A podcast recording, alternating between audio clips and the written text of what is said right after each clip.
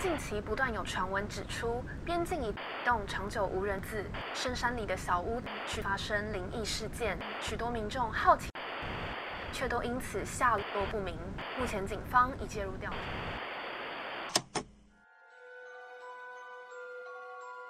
欢迎来到怪奇故事屋。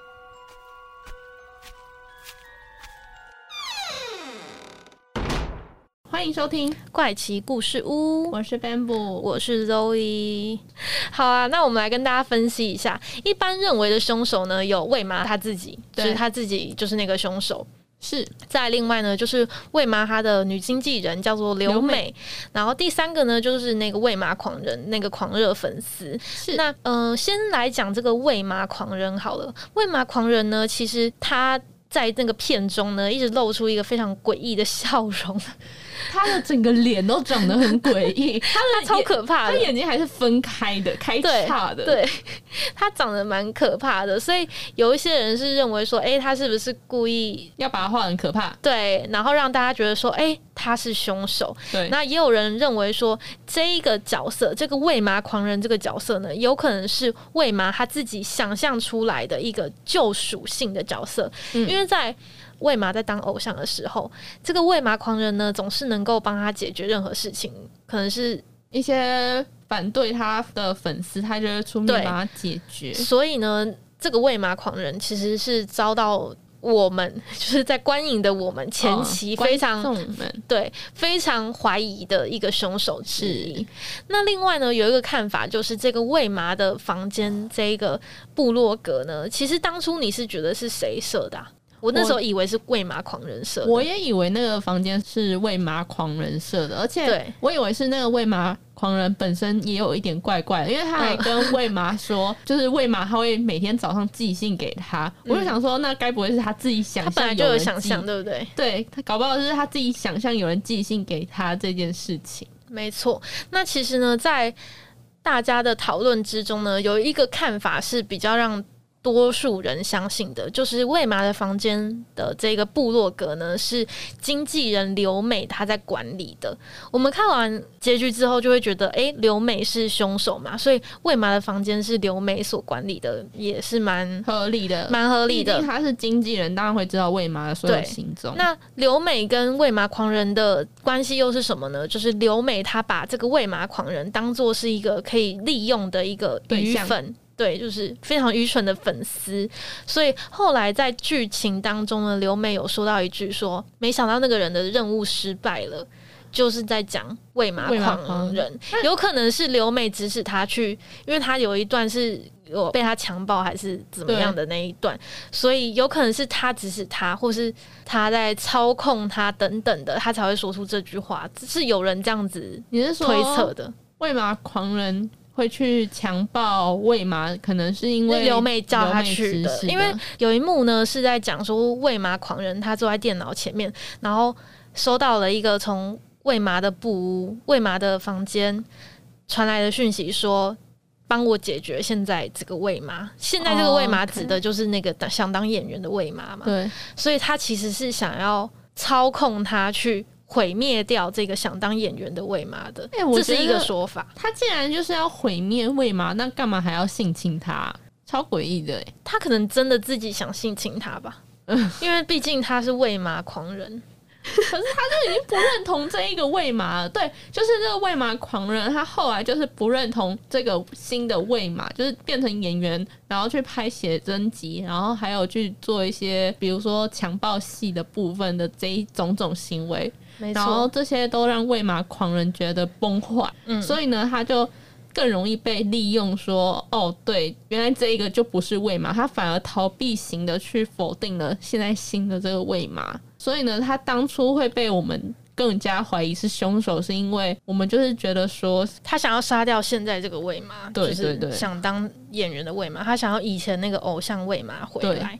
那其实还有另外一个见解是，大家觉得说哦，在片头的那个魏妈狂人是真的存在的，就是一开始解救他那个人，后来的魏妈狂人呢都是魏玛自己的想象。对，其实没有后面他根本就没有出现。里面呢，所有有关于魏玛狂人的片段都是魏玛自己的想象。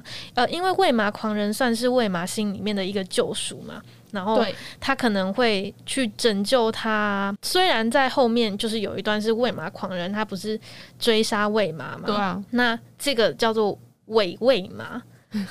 真伪的伪就是假的伪嘛，因为那时候他在呈现这一段的时候，他很像是就是怎么讲，偶像伪嘛在追杀自己，你懂那意思吗？嗯，不太懂，直接说不太懂就是。他在追杀的时候，不是那个虚实转换，不是很像是真的魏玛在追杀自己吗？啊假的魏玛在追杀自己吗？嗯，是啊，对，但其实是那个魏玛狂人，对不对？对。对，我现在都要跟他眼神确认，但实际上魏玛跟刘梅一起去确认我魏玛狂人有没有存在的时候，却没有看到魏玛狂人，对啊，所以呢，很多人就在讲说魏玛狂人根本就是不存在，都是魏玛他自己想象出的一个人格，就是一个拯救他的人，或者是嗯他自己。去想象出的一个角色，所以在后面呢，又看到喂马狂人死亡的画面，其实它是一个象征性的画面。嗯呃，我现在在讲大家的推断哦，不是说就是一定有出现一个象征性的画面，就是代表说喂马狂人这个呃英雄式的一个角色死亡，嗯，这个这个人格或者是这个角色死亡，然后其实他其实是从来都没有真实的人物出现过的，因为刘美跟魏玛有去确认过嘛，是真的没有的一个人在那边，嗯。而且他用铁锤打他的时候是完全没有流流血，然后也没有声音的，所以这个部分也是让大家觉得说魏玛狂人是由魏玛他自己想象出来的一个角色。嗯，对。那第二个呢，就是刘美，也就是大家最对怀疑的一个凶手，而且也算是在结局里面最倾向的一个凶手选择啦。对，那我看了许多资料呢，非常多人都觉得刘美就是实际在经营管理魏麻的房间这一个部落格的人。那从他前面的剧情有一句在说，哦，他。当歌手没有红，就是他年轻的时候当歌手没有红，有也可以知道说他早期原本也是一个偶像歌手，但是因为没有红，所以他才后来退居幕后，对，没错，所以将希望呢全部都放在魏麻身上。后来呢，魏麻被就是强暴的戏码、啊，还有拍一些写真集的时候，那个刘美都是非常难过、非常不能接受的，甚至是流下眼泪，然后直接离开现场。他后来也几乎没有参与魏麻的任何对的活动。我们当初以为是他不忍直视，真的，结果我我我当初也以为是他没办法接受为嘛，就是他这么心爱的一个培育的一个演员艺人，变成这样子。结果后来呢，我们才发现刘美也有可能是因为在这一个强暴戏码跟写写真集之后呢，在心境上有一个非常重大的转变。这个意义是，就是魏麻在他心目中的那个完美形象已经被玷污了，所以他才开始追杀魏麻。那这个刘美呢，她当然也有可能只是魏麻的其中一个人格。嗯，对，因为其实在这一部片里面呢，有讲到非常多就是虚实交错的交错的交错。交交错的，对，所以很多人也觉得说，刘美可能是无法成为当红歌手的自己的一个反射的人物。啊，我头又开始痛了。对，哦那现在呢，要来进入到第三个推断，就是魏麻他自己。对，没有错。那这边要跟大家科普一下，就是呢，在剧情里面，大家不是有看到里面有一个叫做双重束缚的剧。是对，那这部电视剧呢，它是在演一个心理医生跟一对姐妹的故事嘛。然后呢，其实，在整部剧里面，你有发现吗？唯一有讲到人格多重人格的，嗯，就是在那一个、就是、那部剧里面，那一部剧里面。那呃，我大概讲一下这一个剧情它是怎么样好了。剧情是指这一部剧里的电视剧《双重束缚》里的剧情。就是双重束缚是魏玛他去演的一部对，戏魏玛不是演员吗？对 所以他去演了一部叫做《双重束缚》的剧。然后呢，这部剧里面，魏麻就问那个女医师，就是这个女主角，问她说：“你是谁？”然后医生就说：“哦，那你你能告诉我你的名字吗？”她就说：“哦，我叫做我叫雾月未麻。”他就说：“好，那你的工作是什么？”未麻就说：“我是一个偶像歌手。哦，不对，我是一个演员。”他就说：“虽然很辛苦，但这是我自己的选择。”此时呢，在审讯室外面的一个男子就说：“他以为他自己是叫做雾月未麻的一年轻演员。”这个女医师就走了出来，跟那个男生说：“这个状况呢，叫做分离性的身份障碍。简单的来说，就是所谓的多重人格。那么，所有的案件呢，都是他在另外一个人格的时候犯下的。”其实剧情发展到这边的时候，前面已经死了很多人了，所以我跟 Ben 那时候一看到这一句，就一听到那个心理医生说都是他在另外一个人格犯下的，我们就想说。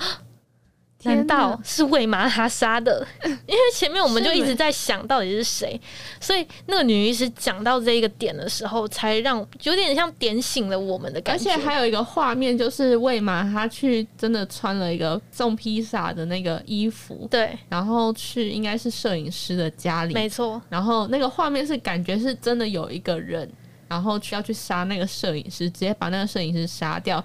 就隔天，魏麻呢在看到那个新闻的时候，他直接在自己的家中发现了那个披萨外送员的衣服，然后有血有的痕迹，所以他才会怀疑说是自己。但我们不确定这到底是他幻想出来的，还是他真的有在衣柜里面发现这套衣服。我觉得我们不确定的还有一个原因，是因为我觉得那时候的魏麻他已经是一个精神状况已经有点不稳定的人了。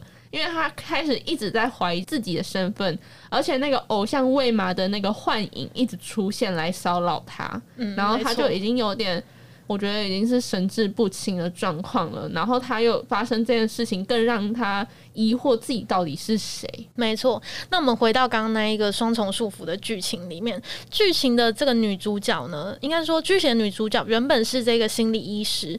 但是里面呢有一个小角色叫做高仓洋子，那这个杨子呢，他就是有在脱舞夜总会被强奸过，所以经过刚刚在那个审讯室里面，他们讲完说，哎，他以为他自己是叫做魏麻的年轻演员之后呢，女医生就说，原本的人格高仓洋子，对于高仓洋子来说，高仓洋子这个人格已经变成了剧中的一个角色。嗯，你懂吗？然后呢，她原本就是一个普通女孩，就是杨子本来就是一个普通女孩，但是她因为被强奸之后，就是脱舞夜总会强奸之后，她就把这些事情全部当成是一个剧剧里面的情节，为此来得到解脱。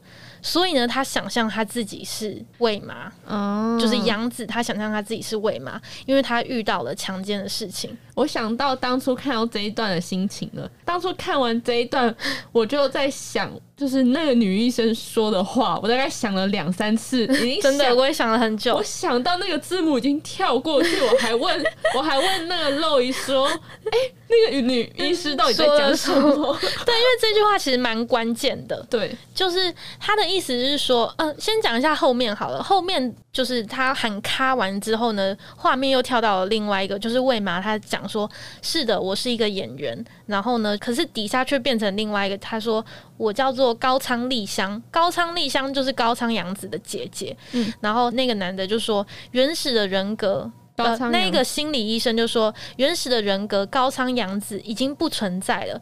他杀死了高仓丽香之后，自己就变成了高仓。丽香借此来得到解脱。那这个高仓丽香呢，她就是一个非常顶尖的模特，嗯，所以他就假装他自己就是那个模特。所以最后呢，高仓洋子就在这个剧里面，在双重束缚里面的剧里面，他就演演戏嘛，对着镜子说：“是的，我是一个模特。”但他其实是高仓洋子。你懂吗？我懂，我知道你讲的很努力，但是我真的很好奇，听众真的听得懂吗？可是他们已经去看过了。好好好，对对对，我们我们希望大家知道我们在讲哪一段。对，这一段应该是让大家最有印象的一段，因为我几乎看每一个影评，他们都有讲到这一段是非常关键性的一个剧情。我也觉得这一段，其实我当初会想要再很仔细的看这一段，我就觉得说这一段感觉是非常重要的一个。逻辑的一个转折点。对，金敏后来也有说到，说这一段其实就已经讲了这一个故事的核心，对的答案了。所以我觉得非常有可能这一部剧就是在演一个多重人格的故事。嗯，对啦，那呃，其实呢，在这一部剧里面呢，就有很多人就是在讲说，这个凶手应该就是凶手应该就是高仓自己，对。然后，但其实是高仓洋子，对。很多人呢都在讲说，有可能是这个高仓洋子他的幻想世界，这一整部剧哦，全部都是高仓洋子她的幻想世界。就连魏麻这个偶像都是不存在的，都是高仓洋子他自己的另外一个人格，就是魏麻。没错，所以这个魏麻的故事呢，其实是剧中的角色高仓洋子他的一个反射，就是他的想象。其实也有人说，可能是在现实生活中，高仓洋子他是魏麻的粉丝，就是真的有魏麻这个偶像。嗯，所以高仓洋子他在遇到事情的时候，他才会用他自己偶像。来成为一个人格，你懂吗？好难懂啊！就是继续，假如说魏麻他今天真的存在，他是一个偶像，对。然后高仓洋子是他的粉丝，所以今天高仓洋子他在精神分裂的时候，他跑出了这个人格，对，就会是以魏麻当成原型的一个人格。那因为这个人格对他来说很重要，所以最后这个成为演员的魏麻这个人格就占据了他的身体。嗯，对，很多人是这样说的，应该是说，呃，我自己也是比较偏向认同，对，认同这一个推测的，因为其实如果你用这个方向去想的话，你就可以整部剧对解很多事。对，我觉得大家可以再去想一下，我可以讲一个，就是我我们刚刚不是有讲到片名的部分嘛，就是 Perfect Blue，那所以它的意思就是说这一整部片就是一个 Perfect Blue。这一整部片就是一个完全的幻象，你懂吗？所以有可能这一整部片就是杨子他的幻象。OK，了解，对不对？所以你不觉得蛮合理的吗？就是这一整部片为嘛它都是不存在的？但是呢，他高仓洋子他其实搞不好双重人格这个这个戏才是真实的世界。对对，所以呢，他就是把自己，然后他自己本身是高仓洋子。但是他因为了逃避事情，所以呢，他就把自己想象成叫做对他为了逃避那一个就是被强暴的那一件事情，对，所以他才把他才有一个人格分裂出来是魏麻，然后以魏麻他自己在。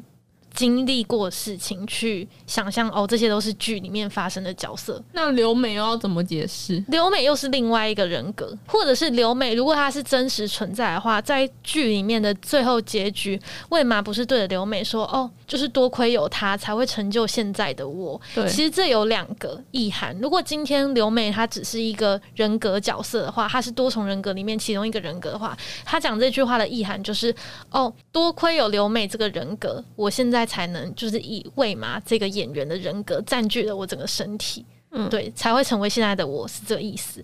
那另外一个意思呢，就是其实人都不是刘美杀的，其实人都是魏麻，也就是杨子杀的。那多亏有刘美帮他顶罪，所以他现在才能在这里。对，两个是不一样的，一个是就是刘美是真实角色，一个是刘美她是一个人格的一个呈现而已。我觉得很有可能刘美是一个人格的呈现，因为像是喂马狂人他死掉那个意象，你不觉得就很像是人格死死亡的意象吗？对。然后刘美被刘美被关注的意象也很像是被锁起来的一个人格的意象。哦，真的是。所以我觉得。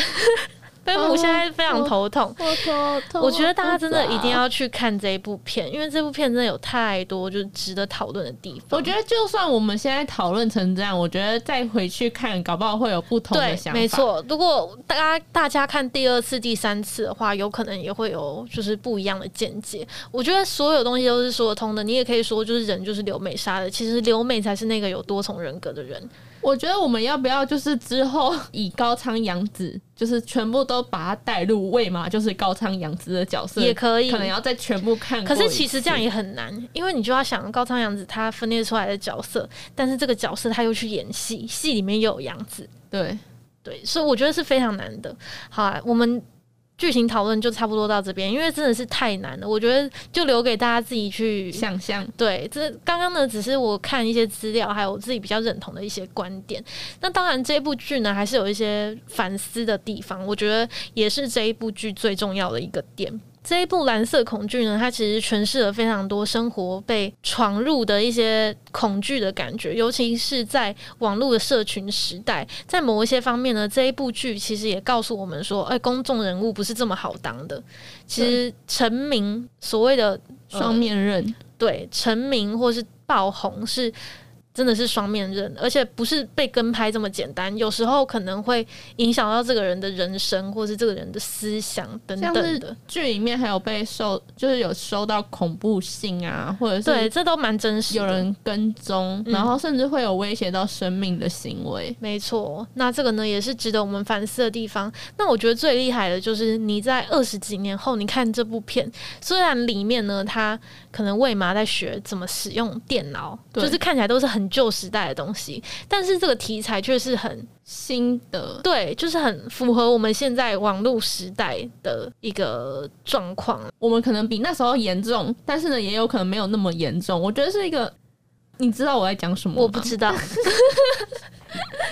你继续说，有一个方面来讲，说我们可能没有那么夸张，因为大家的思想也是有在跟进。对，应该是说。这件事情，这个问题可能一直都存在着，也许它有日益严重，但是呢，至少有很多人看到这个严重性。对，可是我觉得可能现在不会再发生像是剧中出现的这个问题，但是随着科技的进步，又会有新的问题在产生，然后这个问题变成说无法真的根治。嗯，没错。所以呢，我觉得这一部片除了这个方面啦，还有很多像是找寻自我啊、自我怀疑、自我肯定的这个议题，也是很值得讨论的。对。不过碍于今天的一个时间的限制，我们今天就差不多讨论到这边，剩下就留给大家自行去想象，还有思考。我们留给大家一些思考空间，因为我觉得那个杨子的部分真的是，我也是，我也是想了很久。跟你说，我今天就这样坐在电脑桌前面，然后。我就跟我妹在讨论，我就自己在那边理我自己的逻辑，然后后来才理出这杨子才是我真的我认为啦最符合我逻辑，然后最能够讲得通，也让我觉得如果真的是这样会最精彩的一个一套说法。是我到现在还在理，所以呢，大家真的可以再去看。好，大家加油，赶快去看。这个真的是超级推荐给大家看。我看完就是觉得，天哪！我一定要叫其他人也去看，然后来跟我一起讨论。对，如果说大家看完之后有不一样的想法，觉得哎，其实什么犯人可能是喂马狂人之类的，或是哪一个镜头哪一段你觉得哦有什么意义的话，也可以跟我们分享。好的，对，可以再来我们的 Instagram 是怪奇故事屋，跟我们分享你的看法。然后呢，我们最近有开了一个赞助的连接，大家 拜托。我们呢下个月就要毕业了，其实应该也算是一个蛮穷的状态，很穷，毕业即失业代表。而且加上现在其实要做 Podcast。我们还要有设备，然后，所以我们现在也很努力在找录音间，因为毕业之后就没有办法使用学校的电台了嘛，所以，对，如果大家就是小额的赞助我们的话，我们会非常的感谢，支持一下，没关系啊，其实也不强迫大家，对，不强迫大家，但大家还是可以帮我们按个什么五星、五颗星，然后评分、订阅，然后呢留言给我们，这也是一个对我们很大的，对我觉得只要是有反馈，其实对我们来说都是一个蛮重要的动力。之前。有一个粉丝，他就特别来我们 IG，然后就是传了一大段的讯息给我们，我真的超感动。对他就私讯给我们说，他有在听我们的节目，然后很喜欢我们的节目的什么部分呢？其实我们听到这种事情，我们都觉得天呐，真的有人在收听我们的节目，这个反馈是非常珍贵的。对，没有错。那我们就下个礼拜再见啦！谢谢大家，下周见。我是 Bamboo，我是 Zoe，下集再见喽，拜拜。